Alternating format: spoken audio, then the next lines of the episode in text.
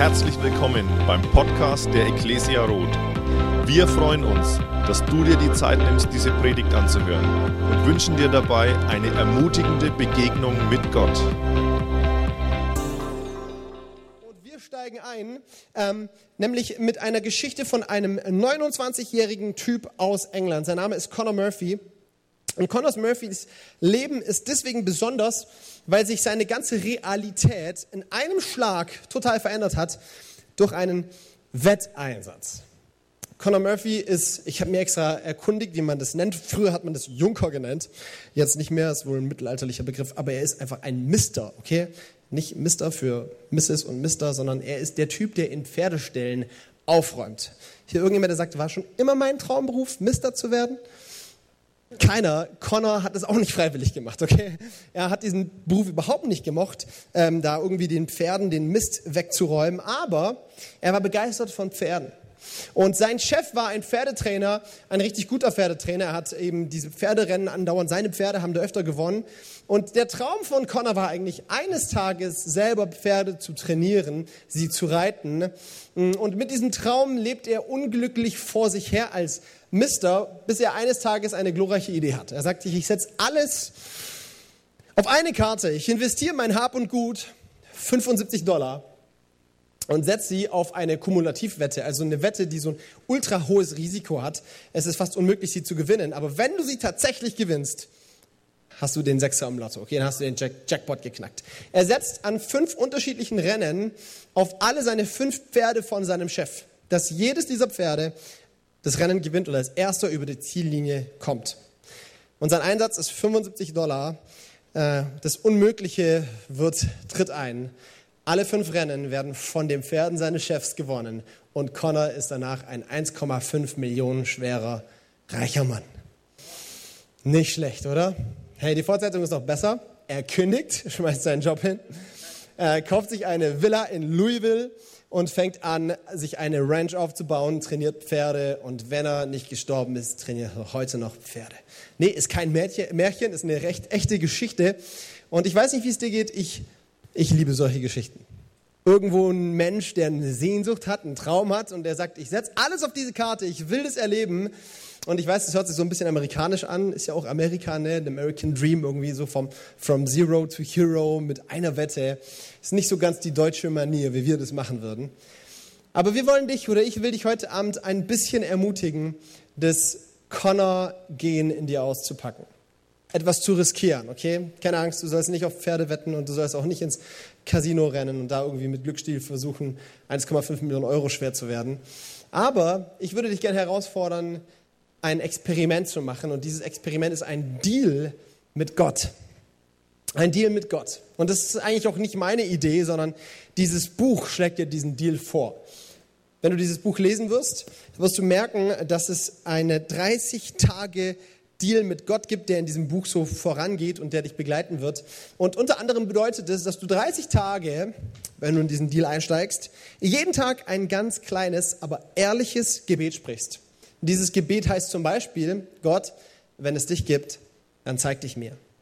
Und ich will dir einfach Mut machen, ja. Ey, was wäre, wenn dich dieser Test, dieser Deal mit Gott tatsächlich auf eine Reise mitnimmt, die dich am Schluss dahin führt, dass du das Kostbarste entdeckst, was ein Mensch entdecken kann, nämlich eine Beziehung zu dem lebendigen Gott, der dich geschaffen hat.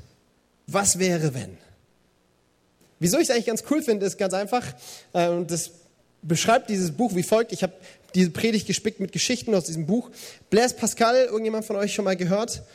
Unglaublich bekannter Wissenschaftler hat äh, vieles, also zum Beispiel das Vakuum habe ich rausgefunden. Ne? Er hat bestätigt, dass es ein Vakuum gibt. Hat ihm keiner geglaubt und er hat, naja, ist ja auch egal. Ähm, aber dieser Kerl, er hat eines äh, nachts eine Begegnung mit Gott gehabt, die sein Leben tatsächlich von, äh, von 0 auf 100 aus, aus den Angeln gehoben hat. Und er war so begeistert von der Realität Gottes, dass du Gott tatsächlich erleben kannst, dass es da jemanden gibt, dass er sich gesagt hat, all meine Arbeitskollegen sollen das erleben. Und er ist zu seinen Arbeitskollegen gegangen, zu seinen Mitforschern und gesagt, hey, ihr müsst unbedingt folgenden Deal machen. Ihr müsst alles auf die Karte Gott setzen und versuchen, dass es, herauszufinden, ob es ihn gibt. Und er hat es so ganz nüchtern mal aufgerechnet, okay, was denn passieren könnte. Und das machen wir jetzt zusammen, okay? Bist du bereit? Ganz nüchterne Szenarienvorstellung. Szenario Nummer eins.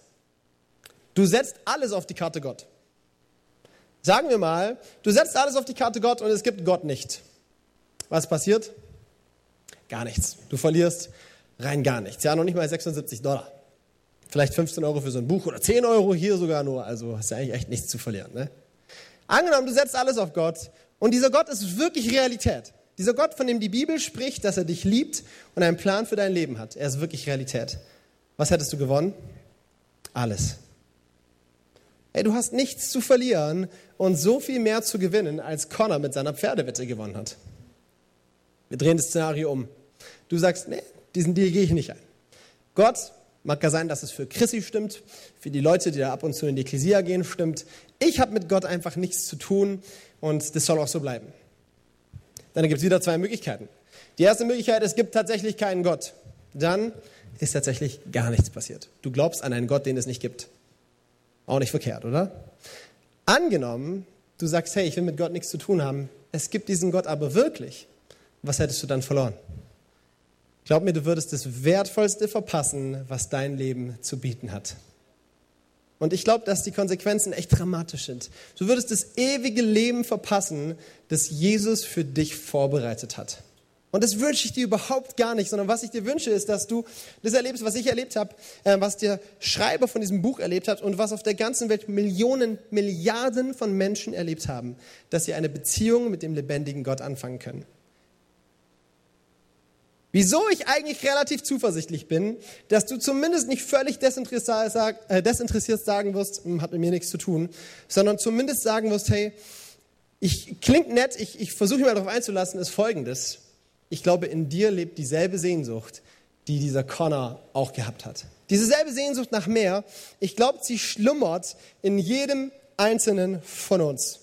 Wir haben so verschiedene Begriffe, wie wir das in äh, unserem Neudeutsch so nennen, diese Sehnsucht. Äh, die, die irgendwo bei jedem von uns früher oder später auftritt oder bei den allermeisten wahrscheinlich früher und später auftritt. Nämlich, äh, wir nennen das dann äh, Selbstfindung oder, oder Neuausrichtung oder Midlife Crisis oder Quarterlife Crisis oder keine Ahnung wie. Es sind lauter so Punkte in deinem Leben, wo du realisierst, hey, Gibt es da nicht irgendwo mehr, für das ich leben kann? Und äh, die Bibel erzählt uns eine Geschichte, Jesus erzählt uns im Neuen Testament eine Geschichte, nämlich die Geschichte vom verlorenen Sohn, bei der es um genau so eine Sehnsucht geht und um genau so einen Menschen, der sich auf die Suche macht nach Gott. Und ich will euch einfach mal diese Geschichte kurz vorlesen, bevor wir einsteigen und uns in drei spannende Aspekte der Geschichte vertiefen. Ihr könnt an der Beamer-Leinwand mitlesen. Wir lesen aus Lukas 15, Vers 11 bis 25. Ein Mann hatte zwei Söhne. Der Jüngere sagte zu ihm, Vater, gib mir den Anteil am Erbe, der mir zusteht. Da eilte der Vater das Vermögen, da teilte der Vater das Vermögen unter die beiden auf. Wenige Tage später hatte der jüngere Sohn seinen ganzen Anteil verkauft und zog mit dem Erlös in ein fernes Land. Dort lebte er in Saus und Braus und brachte sein Vermögen durch. Als er alles aufgebraucht hatte, wurde jenes Land von einer großen Hungersnot heimgesucht. Da geriet auch er in Schwierigkeiten. In seiner Not wandte er sich an einen Bürger des Landes und dieser schickte ihn zum Schweinehüten auf seine Felder. Er wäre froh gewesen, wenn er seinen Hunger mit den Schoten, die die Schweine fraßen, hätte stillen dürfen. Doch selbst davon wollte ihm keiner etwas geben. Jetzt kam er zur Besinnung. Er sagte sich, wie viele Tagelöhne hat mein Vater und alle haben mehr als genug zu essen. Ich dagegen komme hier vor Hunger um. Ich will mich aufmachen und zu meinem Vater gehen und zu ihm sagen, Vater, ich habe mich gegen dich und den Himmel versündigt. Ich bin es nicht mehr wert, dein Sohn genannt zu werden. Mach mich zu deinem, einem deiner Tagelöhner. So machte er sich auf den Weg zu seinem Vater. Dieser sah ihn schon von weitem kommen. Voller Mitleid lief er ihm entgegen, fiel ihm um den Hals und küsste ihn. Vater, sagte der Sohn zu ihm, ich habe mich gegen den Himmel und gegen dich versündigt. Ich bin es nicht mehr wert, dein Sohn genannt zu werden. Doch der Vater befahl seinen Dienern, schnell, holt das beste Gewand und zieht es ihm an. Steckt ihm einen Ring an den Finger und bringt ihm ein paar Sneaker. Holt das Mastkalb und schlachtet es. Wir wollen ein Fest feiern und fröhlich sein. Denn mein Sohn war tot und nun lebt er wieder. Er war verloren und nun ist er wiedergefunden. Und sie begannen zu feiern. Jesus, ich danke dir von ganzem Herzen für diese Geschichte, für dein Wort und wir glauben, dass wir daraus echt so viel über dich und deinen Herzschlag und auch über uns lernen können. Sprich du jetzt zu uns und schenke uns Gnade, dass wir es verstehen und begreifen. Amen. Amen. Ich habe schon gesagt, ich glaube, in dir lebt eine Sehnsucht nach mehr. Ich glaube, diese Sehnsucht ist ein Fingerabdruck Gottes in deinem Leben. Ein, ein, eine Spur, die er in dein Leben hineingelegt hat, damit du diesen Sehnsüchten nachgehst, weil sie führen dich im Endeffekt zu ihm. Sie können dich auch an alle möglichen anderen Orte führen, darum geht es gleich auch. Aber wenn wir an der richtigen Stelle suchen, dann landen wir durch diese Sehnsüchte zu dir. Und diese Sehnsucht habe ich aufgeteilt in, in drei, wie soll ich sagen, darf man sagen, Kernsüchte, so, so, so Anliegen, die jedes Herz, jeder Mensch mit sich trägt. Und die schauen wir uns an. Die erste davon ist die Sehnsucht nach einer Bestimmung. Die Sehnsucht nach einer Bestimmung. Ähm, ich mache eine Wette. Jeder von euch hat sich schon mal folgende Frage gestellt. Warum mache ich das alles? Und weißt du, wann du dir diese Frage am allermeisten stellst? Äh, am Montagmorgen im Winter, wenn es kalt ist und ein Wecker um 6 Uhr klingelt, das widerlichste Geräusch, das wir alle kennen. Äh, der Wecker kann noch so schön sein. Ja, die schönste Symphonie kann da spielen. Um diese Uhrzeit, in diesem Moment hast du diese Symphonie. Ähm, und du würdest am liebsten den Wecker gegen die Wand klatschen und weiterschlafen. Und du stellst dir innerlich diese Frage, warum mache ich das? Warum stehe ich wieder auf? Ich sehe Kopfnicken, okay, das freut mich riesig. Warum, warum tue ich mir das wieder an? Wieder zur Arbeit gehen, um wieder bei einem schlecht gelaunten Chef zu wenig, zu wenig, nicht zu viel, zu wenig Geld zu verdienen. Und das Woche über Woche, Monat über Monat, Jahr über Jahr, Jahrzehnt über Jahrzehnt. Warum? Ich weiß, dass wir uns alle diese Frage stellen, weil wir in unserem Herzen eine, ein, einen Wunsch haben, nämlich ein, ein Leben mit Bestimmung zu führen. Das haben wir seit, kind, seit, seit Kindesalter an. Jedes Kind hat einen Traumberuf, oder? Probier dich mal zurück zu erinnern, als du fünf oder vier warst. Ich mache eine Wette, du hattest einen Traumberuf. Und ich mache eine Wette, dieser Beruf hatte nichts damit zu tun, wie viel Geld du dort verdienst und nichts damit zu tun, wie viel Zukunftssicherheit dir dieser Job bietet oder äh, wie viel Berufsrisiko mit dem Job zusammenhängt. All das hat dich überhaupt nicht interessiert. Ja, alles, was für dich spannend war, du willst einen Job, in dem du deine Bestimmung leben kannst. Das, was du von Herzen gerne und äh, mit Mehrwert tun kannst, okay? Deswegen wollen die Mädels alle, alle Tierärztin werden. Zehner, 50 Prozent aller Mädels hier wollten Tierarzt werden. Nein? Okay, ich nehme alles zurück, was ich gesagt habe. Alle Jungs wollen deswegen Astronauten werden, oder? Fußballer, okay, ich bin dabei. Aber irgendein cooler Job, wo du denkst, ja, du, du hast Mehrwert. Superman. Wer wollte Superman als Beruf werden? War cool, oder? Die Welt retten, unterwegs sein. Ich sag dir was, dieses Verlangen nach einer Bestimmung hat Gott in dein Leben hineingelegt. Und wir werden nur allzu leicht von dem System unserer Welt in ein Hamsterrad gezwängt. Und das nennen wir dann Karriereleiter, okay? Und, und weißt du, ein, ein, ein Hamsterrad sieht von innen auch aus wie eine Karriereleiter, aber in Wirklichkeit kommst du keinen Meter voran. Und so oft ist unser Leben wie so eine Karriereleiter, so ein Hamsterrad. Wir, wir, wir kommen in eine Maschinerie rein, wo wir werkeln und bringen und produzieren und, und leben und wir merken, irgendwie lebt es ist nicht das, wofür wir bestimmt worden sind. Und ich will nicht irgendwelche Kinderberufe oder Kinderwünsche glorifizieren, aber ich will dir Mut machen, dich diese Frage, diese Sehnsucht zu stellen. Lebst du deine Bestimmung? Bob Buford, ein äh, Gründer eines erfolgreichen Unternehmens in der Fernsehbranche, hat angefangen, ein Buch zu schreiben, nachdem sein Sohn Bob ums Leben kam. Und dieses Buch hat er Halbzeit genannt. Wieso? Weil er nach dem Tod seines Sohnes einen riesigen Perspektivenswitch hingelegt hat. Er hat gesagt, ich muss mein Leben neu ausrichten.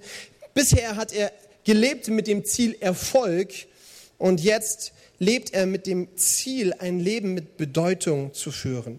Von Erfolg zur Bedeutung. Und eine bekannte Aussage aus diesem Buch lautet, eine der größten Ängste des Menschen ist es, pleite zu gehen. Aber das ist nicht ihre größte Angst. Eine andere große Angst ist die Angst vor dem Sterben, auch, aber auch das ist nicht ihre größte Angst. Tief in unserem Innersten ist unsere größte Angst, bedeutungslos zu sein. Am Ende unseres Lebens das Gefühl zu haben, dass wir nie etwas von Bedeutung getan zu haben. Das ist unsere größte Angst.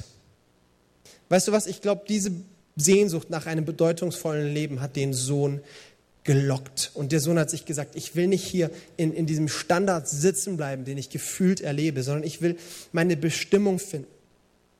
Und deswegen hat er sein, sein Erbe verkauft und er zog mit dem Erlös in ein fernes Land und dort lebte er in Saus und Braus. Und weißt du was das? Da ist der traurige Punkt. Er sucht Bestimmung und wo sucht er seine Bestimmung? In einem Leben voller Saus und Braus.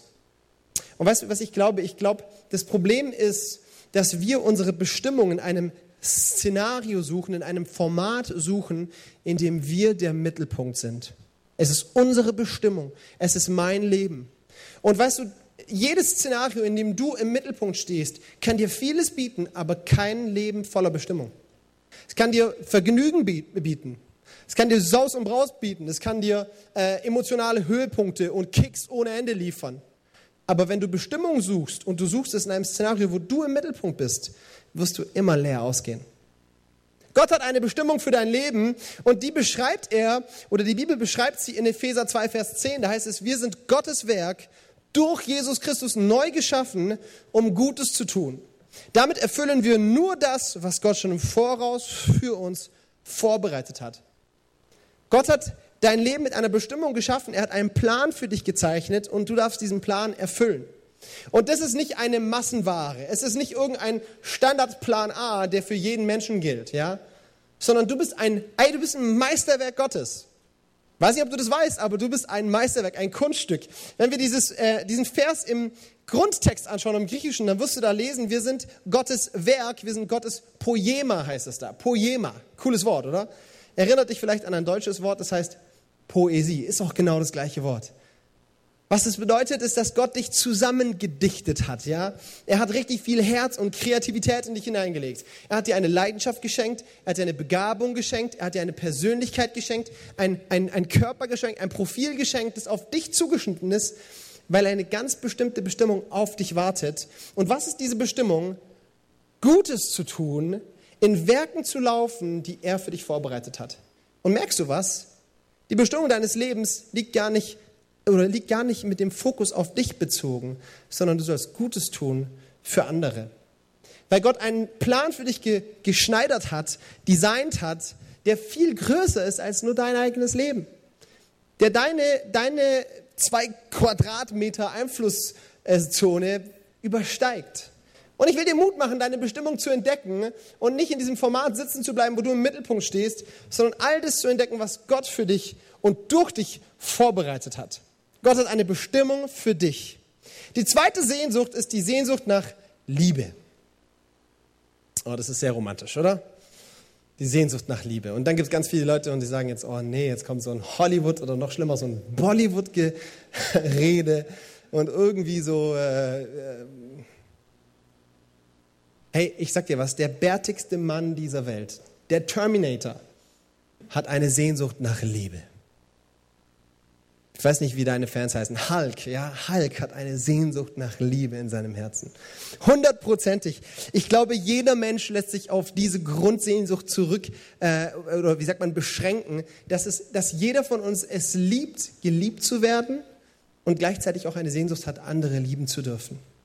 Wir sehnen uns danach, in einer echten, tiefen Liebesbegegnung unterwegs zu sein, in der wir Anerkennung, Wertschätzung und, und, und echte Zuneigung erleben dürfen und gleichzeitig auch weitergeben können. Und ich glaube, genau aus dieser Sehnsucht oder wegen dieser Sehnsucht ist unser Leben so oft ein Kampf.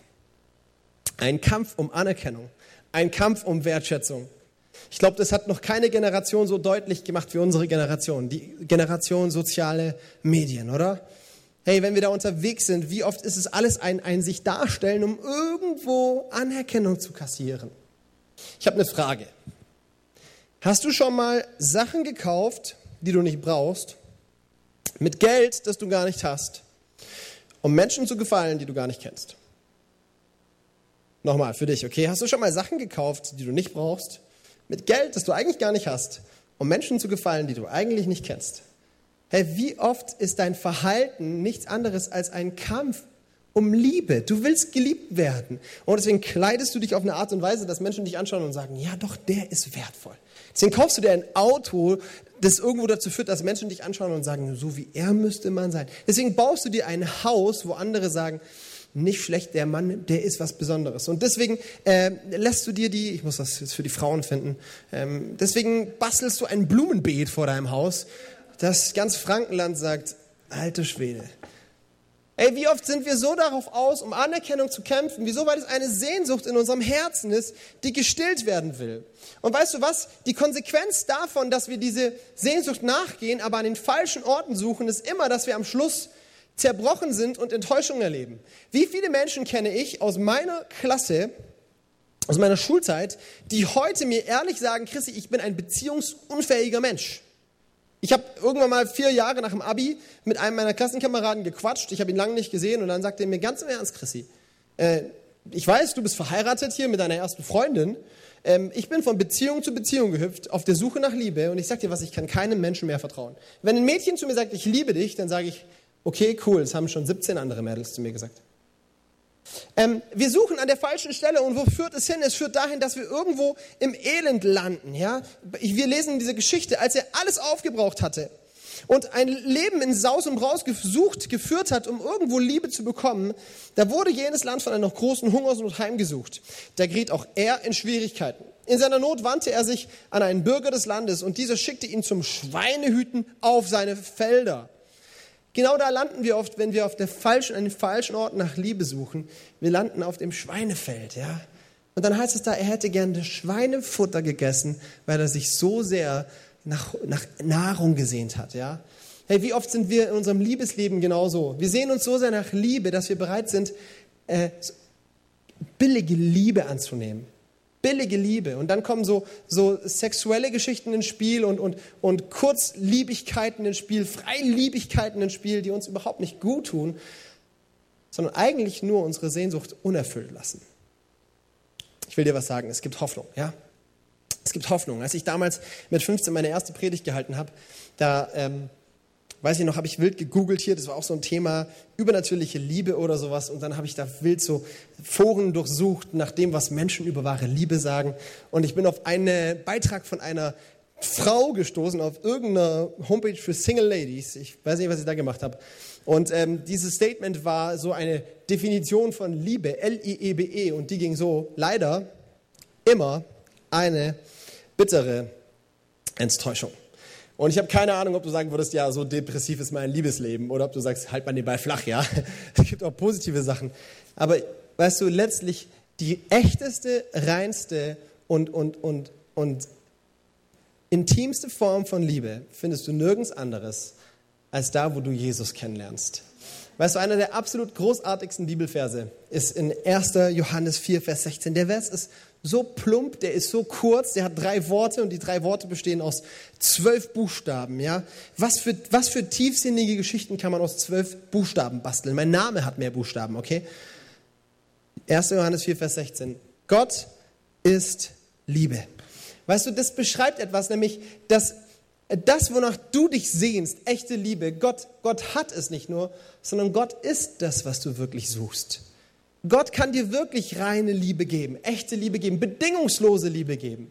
Gott ist der, der dein Leben anschaut und sagt, hey, du musst nicht erst leisten, du musst nicht erst irgendwelche Kriterien erfüllen und nicht irgendeinem Format entsprechen, damit du meine Liebe bekommst, sondern ich schenke sie dir im Überfluss. Und weißt du was, diese Liebe, die ist nicht irgendeine theoretische Liebe. Das ist nicht irgendwas, worüber in Kirchen nett gesprochen wird, aber in der Praxis nichts nicht greifbar wird. Ist nicht so. Gottes Liebe hat sich bewiesen, ja. Gottes Liebe hat sich demonstriert. Ich muss dir eine Geschichte erzählen. Ich fahre viel Zug in meinem Leben. Ist so ein Laster, das ich irgendwie nicht ganz loswerde. Mein zweites Zuhause. Und ähm, vor allem in meiner Zeit am theologischen Seminar habe ich immer viel die Zugfahrten genutzt, um mit Menschen ins Gespräch zu kommen. Ja? Ich sage dir was, heute bin ich viel bequemer. Heute nutze ich die Zugfahrt, um zu lesen und zu arbeiten. Und ich freue mich immer, wenn ich einen einzelnen Platz finde. Damals ganz anders, ja. Ich muss zwar vielleicht auch wieder zurückkommen, aber das ist äh, meine Seelsorge, die verbreite ich jetzt hier nicht weiter. Ähm, damals, ich habe mich an so einen Viererplatz gesetzt und ich habe meine dicke, fette Thompson Studienbibel, ja, so eine dicke Lederbibel mit Silberverschnitt auf den Tisch gelegt und zwar nicht, weil ich irgendwo vorhatte, Bibel zu lesen, sondern weil ich gehofft habe, dass das meine Brücke wird, um mit anderen Menschen ins Gespräch über den Glauben zu kommen, ja, weil das ist keine Lüge, das geht ganz vielen Leuten hier so. Es gibt nichts Großartiges, als Menschen davon zu erzählen und sie spüren zu lassen, was Gott in meinem Leben getan hat. Ich sag dir was, ich bin Gott so unendlich dankbar, was er aus mir gemacht hat. Wenn du mich kennengelernt hättest mit zwölf und jetzt mit 27, der Wahnsinn, was Gott hinkriegt, okay? Und da bin ich so dankbar drüber. Ich will, dass alle Menschen das erleben. Und deswegen habe ich diese Thompson-Bibel auf den Tisch geklatscht, um ins Gespräch zu kommen. Und es hat allzu oft funktioniert, ja? Leute fragen dich dann, hä, was, was liest du da? Weil da steht fett drauf, die Bibel. Und dann äh, sagst du, die Bibel. Und die so, oh, ja. Und du sagst, wie, du nicht? Was ist los mit dir? Und du kommst ins Gespräch. Und an, an diesem Tag, es war ein, äh, ein älterer Herr gegenüber von mir und wir haben eine ganze Weile über den Glauben ge gesprochen und irgendwann mal sagt er, hey, ähm, die, die, Bibel, du redest viel von der Bibel, kann ich auch eine Bibel haben? Und für den Zweck hatte ich in meiner Tasche immer so kleine grüne Neue Testamente. Von Nightlife, wer das kennt, coole Organisation, kannst du dir Bibeln für einen Euro kaufen. Und an dem Tag, ich habe zu ihm gesagt, hey, gar kein Problem, ich habe eine Bibel für dich. Ich greife in meine Tasche und merke, Pustekuchen, leeres Versprechen, alle meine Nightlight-Bibeln sind verschenkt, okay? Alle bereits unter den an den Markt gebracht oder wie auch immer. Und äh, ich, dachte mir so, was mache ich jetzt? Ich kann nicht zugeben, dass ich keine Bibel mehr habe. Der Typ braucht eine Bibel, ja, der braucht Gott, der braucht eine Bibel. Und dann war das ein nicht schönes Szenario, weil ich schaue meine Bibel an, diesen Kerl an und denke mir, wie viel ist es mir wert, dass er eine Bibel liest? Weil diese Bibel war nicht irgendeine alte Lederbibel. Ja, ich meine, die hat auch so 30 Euro Marktwert, einfach weil es Leder ist und Silberverschnitt und so, sondern diese Bibel hat einen persönlichen Wert. Kennst du Gegenstände mit persönlichem Wert? Diese Bibel war 15 Jahre lang treu an meiner Seite. Ich habe da Tränen drauf vergossen, ja. Habe im Studium mitgeschrieben, wenn mein Dozent irgendwas über die äh, sieben Dimensionen der Seraphinen in der Offenbarung erzählt hat und dann hier Vermerke gemacht und, und reingekritzelt und Predigten reingeschrieben und so markiert. Da war so viel Farbe drin, man konnte das Teil gar nicht mehr lesen. Und es war wirklich meine Lieblingsbibel. Hat irgendjemand von euch so eine Lieblingsbibel? Ja, okay. Das ist echt viel wert, dieses Teil, ja. Und ich habe so mit schwerem Herzen gesagt, okay, ach, ich schenke dir meine gebrauchte. Ist zwar keine neue, aber gebraucht. So ganz locker innerlich habe ich geheult über meine Bibel und ich weiß noch, wie ich gebetet habe und gesagt habe, Jesus, wenn der dadurch nicht ein Rendezvous mit dir hat, bin ich extrem sauer. Ja? Ich habe ihm meine Bibel gegeben und wisst ihr, was ich schade fand? Ich fand es schade, dass der Mann gar nicht wirklich mitbekommen hat, ähm, wie viel es mir wert ist, dass er durch diese Bibel Jesus kennenlernt. Wieso? Weil er nicht wusste, wie viel mir diese Bibel wert ist. Für ihn war das irgendein nettes Buch. Für mich war das viel mehr als ein nettes Buch. Das war meine 15 Jahre Studienbibel. Ja. Und weißt du was, es gibt so viele Menschen, die, die kriegen nicht mit und vielleicht auch du, vielleicht hast du noch nie mitbekommen, wie sehr Gott dich liebt, weil du noch nie begriffen hast, was für eine wertvolle Sache Gott dir geschenkt hat. Weißt du, Gott hat dir nicht sein Lieblingsbuch geschenkt, er hat dir seine Lieblingsperson geschenkt. Gott hat dir seinen Sohn geschenkt. Ist es dir schon mal bewusst geworden? Gott hat seinen Sohn geschenkt, das Wertvollste, was er hat. Ich wohne zurzeit bei den Kerns. Kerns haben ein frisches Baby bekommen, ein Goldschatz, okay, der Nathanael heißt er. Nathanael heißt er. Und wenn ich den Peter mitkriege und die Sonny, ja, wenn die den knuddeln und dann, dann geht der Peter dahin und sagt, ich hab dich so lieb und er drückt ihn halb und so. Du merkst, er hat seinen Sohn wirklich lieb, ja. Und wenn ich dem Peter jetzt sagen würde, hey, äh, gib deinen Sohn für jemanden her, der dadurch Rettung bekommen könnte. Äh, glaub mir, Peter würde zum Biest werden. Ja? Hey, und dieser Gott, er sagt, ich liebe dich so sehr. Ich bin bereit, das Wertvollste, was ich habe, für dich zu geben. Meinen geliebten Sohn Jesus. Ey, das darfst du für dich in Anspruch nehmen. Gott liebt dich so sehr, dass er, seinen Sohn, dass er seinen Sohn für dich gelassen hat. Jesus hat sein Leben für dich gelassen. Ich weiß nicht, ob du das glauben kannst, ob du das begreifen kannst. Du kannst es gar nicht begreifen aber du kannst es ergreifen, du kannst es erleben. Du kannst die Liebe Gottes erleben. Deswegen diese 30-Tage-Challenge, okay? Hammer. Ich mache weiter mit dem letzten Punkt. Äh, dein, den Sinn erkennen, die Warum-Frage beantworten. Das ist die dritte Sehnsucht. Und ähm, weißt du, ich will das ganz kurz machen. Ich weiß, dass eine der spannendsten Fragen bei all dem, was wir durchleben im Leben, äh, immer wieder die Frage an Gott ist, warum lässt du das zu? So viele Menschen, die auf der Suche nach Gott sind, stoßen auf diese Frage und sie kriegen einfach oder sie fühlen sich einfach alleingelassen. Da kommen Sachen in dein Leben, Schicksalsschläge, du verlierst deinen, deinen Lebenspartner, ähm, du verlierst deinen Job, ähm, du kriegst eine Krankheitsdiagnose, die dich aus der Bahn wirft, Ähm, deine Kinder laufen irgendwo schief oder nicht so, wie du es dir wünschst und du, du fragst dich, wieso ich, ja, wieso passiert es mir? Weißt du, ich glaube, wir haben sehr oft dann irgendwie probiert, da relativ plumpe Antworten zu geben und dann gibt es gut gemeinte Bücher über alles Mögliche und ich will das gar nicht schlecht reden. Das ist alles richtig und es gibt gute Antworten. Aber weißt du, Jesus erzählt diese Geschichten, diese Geschichte vom verlorenen Sohn, genau deswegen, um dir eine Antwort auf diese Frage zu geben. Weil wenn Jesus diese Geschichte erzählt, dann ist es nicht irgendeine Geschichte im kontextlosen Raum, sondern er erzählt eigentlich drei Geschichten. Er erzählt die Geschichte vom verlorenen Schaf, von der verlorenen Münze und vom verlorenen Sohn. Und diese drei Geschichten folgen direkt aufeinander und sie zeigen, dass diese Frage, warum äh, gerade du das und das erlebst, so vielschichtig ist und so kompliziert ist. Weil in all diesen Geschichten geht was verloren und wird wiedergefunden. Zum Beispiel das Schaf, das läuft von der Herde weg und der Hirte findet es wieder.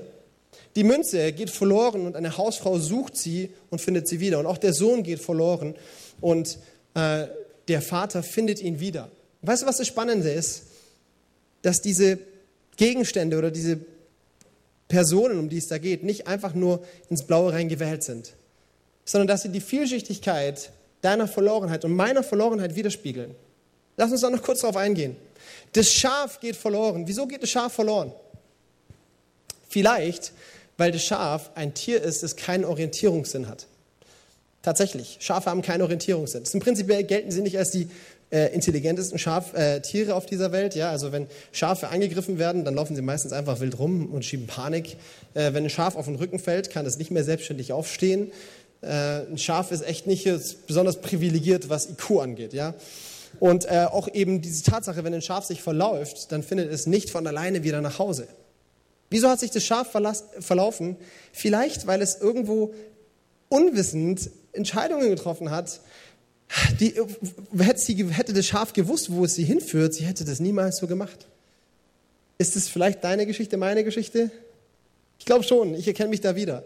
Wie oft habe ich aus Unwissenheit heraus, äh, Unwissenheit heraus, aus aus nicht besser Wissen heraus Entscheidungen getroffen, wo ich mir nachher dachte, ah, war keine gute Idee, aber jetzt sitze ich im Schlamassel. Die Münze, sie geht verloren. Und wieso geht sie verloren? Geht sie überhaupt verloren? Nein, sie wird verloren, ja. Also die kennen ja überhaupt gar nichts dafür, oder? Die Münze hat sich nicht eines schönen Tages gedacht, das ist mein Moment, ich springe aus dem Geldbeutel und das Sofa und niemand wird mich wieder finden sondern irgendwas Blödes passiert und diese Münze fällt herunter und sie ist weg. Sie kann gar nichts dafür. Sie ist ein Opfer von höherer Gewalt. Ja? Ist es deine Geschichte? Ist es meine Geschichte? Schon oft, oder? Wie oft sind wir Opfer von Schicksalsschlägen, für die wir rein gar nichts können? Mein Vater hat erlebt, dass er als äh, Mitte 30-jähriger Mann seine junge Ehefrau verloren hat. Mit drei Kindern, dreieinhalb, sechs und neun Jahre alt. Kann er was dafür? Können die Kinder was dafür? Nein. Meine Frau hat erlebt, dass ihre Mom gestorben ist, als sie neun Jahre alt war. Unverschuldet, ja? Ist es deine Geschichte? Vielleicht. Und zu guter Letzt der verlorene Sohn. Wieso geht er verloren? Kann er was dafür? Ja. Er entscheidet sich bewusst, ich nehme mein Leben in meine Hand, ich hau ab, ich mache, was ich will, ich kann es besser ohne meinen Vater. Ich weiß am besten, was gut für mich ist und was ich will, ich krieg's am besten alleine hin. Und Jesus erzählt diese Geschichten, nicht, weil er den Schuldigen sucht, nicht, weil er einen Grund sucht, um zu sagen, und deswegen seid ihr verlorene Menschen, sondern um uns das Herz Gottes zu zeigen. Jedes Mal heißt es, der Hirte macht sich auf den Weg, er findet das Schaf und dann haben sie mächtig gefeiert. Die Hausfrau, sie verliert diese Münze, sie macht sich auf die Suche nach dieser Münze, sie sucht den ganzen Tag und als sie die Münze gefunden hat, wird mächtig gefeiert. Und der Vater erhält Ausschau, Tag und Nacht, Woche für Woche, Monat für Monat steht er am Abend vor seinem Haus und er guckt, wann kommt mein Sohn nach Hause? Und als der Sohn nach Hause kommt, wird mächtig gefeiert. Jesus will uns etwas zeigen. Verlorenheit bewegt Gottes Herz. Deine, deine Krise, dein Schicksalsschlag, dein Warum lässt ihn nicht kalt. Er, er fällt kein, kein, kein nüchternes Urteil und sagt, tja, selbst dran schuld. Die und die Entscheidung, die und die Konsequenz. Das ist es gar nicht sein Herz, sondern sein Herz ist zu sagen, hey, in deiner Not darfst du eins wissen, ich bin dein Retter, ich bin bei dir und ich will dich da rausholen. Ich bin da und ich will dich segnen. Gott ist nicht gekommen, um den Schuldigen zu suchen und zu verurteilen, sondern in Lukas 18 heißt es, Jesus ist gekommen, um zu suchen, was verloren ist und es zu retten. Das ist Gottes Herzschlag für dein Leben. Und du darfst Sinn darin leben, dass sogar diese Krisen in deinem Leben einen Segen für dich bedeuten können. Wieso? Weil vielleicht ist dieser Tiefpunkt, an du dich fragst, warum, ein Wendepunkt. Ein Wendepunkt, der für dich zum Startschuss wird auf der Suche nach Gott. Vielleicht, vielleicht wird deine schlimmste Situation für dein Leben zum größten Segen, weil du dich dadurch auf die Suche machst nach deinem Schöpfer. Und was Besseres könnte dir nicht passieren. Ich lade die Band ein, nach vorne zu kommen. Und dann will ich dich einladen, mal kurz die Augen zuzumachen, um so ganz einfach ehrlich vor Gott zu werden. Und wir haben von diesen drei Sehnsüchtigen gehört, der Sehnsucht nach Bestimmung, der Sehnsucht nach Liebe und der Sehnsucht nach einem Sinn im Leben. Und diese Sehnsucht ist nicht umsonst in deinem Leben, sondern Gott hat sie als eine Spur in dein Leben gelebt, damit du dadurch ihn erleben kannst. Und ich will dich heute Abend diese Frage, diese Frage stellen. Willst du diese Sehnsucht, die Erfüllung für diese Sehnsucht, versuchen auch am richtigen Ort zu finden? Willst du Gott die Chance geben, diese Sehnsucht in dir zu erfüllen? Du brauchst jetzt keine schnelle Reaktion treffen, so aus dem Bauch raus und sagen, ja. Du darfst einfach mal nachdenken und vielleicht sagen, ich gehe einen Schritt auf Gott zu. Und weißt du was? Ich glaube, Gott verdient es, dass du ihm diese 30 Tage schenkst. Er hat sein Leben für dich gelassen. Er hat den weiten Weg vom Himmel auf die Erde gemacht, um als Mensch in einem Stall geboren zu werden, mit dem Ziel am Kreuz für dich zu sterben. Ich glaube, er verdient es, dass wir sagen, Jesus, wenn das alles wahr ist, dann wollen wir dich kennenlernen. Gott, wenn es dich wirklich gibt, dann zeig dich mir. Und während wir alle die Augen geschlossen haben, will ich dich einfach fragen, hast du Lust, in deinem Herzen und in deinem Alltag für die nächsten 30 Tage dich auf die Suche nach Gott zu machen? Ganz ehrlich, ganz nüchtern. Dann lade ich dich ein, heb doch mal jetzt kurz deine Hand, so als Zeichen vor diesem Gott. Um zu sagen, Gott, 30 Tage, ich bin dabei. Cool, Gott sieht dich, dich auch, dich auch. So viele Hände hier. Wahnsinn. Ich finde es total cool. Ich habe keine Ahnung, wo du mit Gott stehst, aber eins sage ich dir: Gott freut sich riesig. Und ich gebe dir ein Versprechen mit, das Gott uns gegeben hat. Die Devi hat es in der Moderation schon gesagt. In Matthäus 7, Vers 7 sagt Jesus: Wer mich sucht, wird mich finden. Und ich bin überzeugt davon, Gottes Sehnsucht, dich zu finden, ist viel größer als deine Sehnsucht, Gott zu finden. Er ist verrückt nach dir und freut sich, dir zu begegnen. Wir hoffen, dass dir diese Predigt gefallen hat und dich in deinem Leben mit Gott stärkt. Außerdem wollen wir dich gerne besser kennenlernen. Dazu bist du herzlich eingeladen, unsere Sonntagsgottesdienste um 10 und 17 Uhr zu besuchen. Schau doch mal auf www.ecclesia-rot.de vorbei oder auf den sozialen Medien unter Ecclesia Rot. Wir freuen uns auf dich.